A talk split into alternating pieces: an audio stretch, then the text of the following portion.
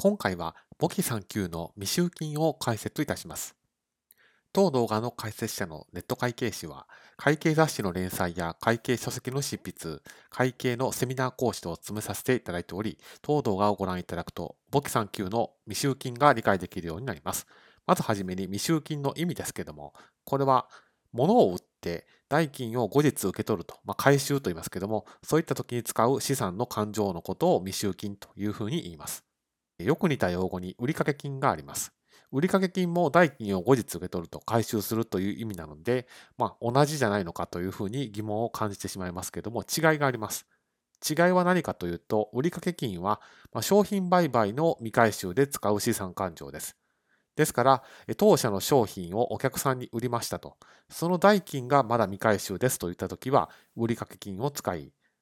例えば、有価証券とか固定資産とかそういったものを売ったときに、代金が未回収のものについては未収金を使うということになります。違いは、売った対象が商品なのか、それとも使う目的とか、売る目的以外のもので持っている資産なのかと、そういったあたりを判断のポイントになります。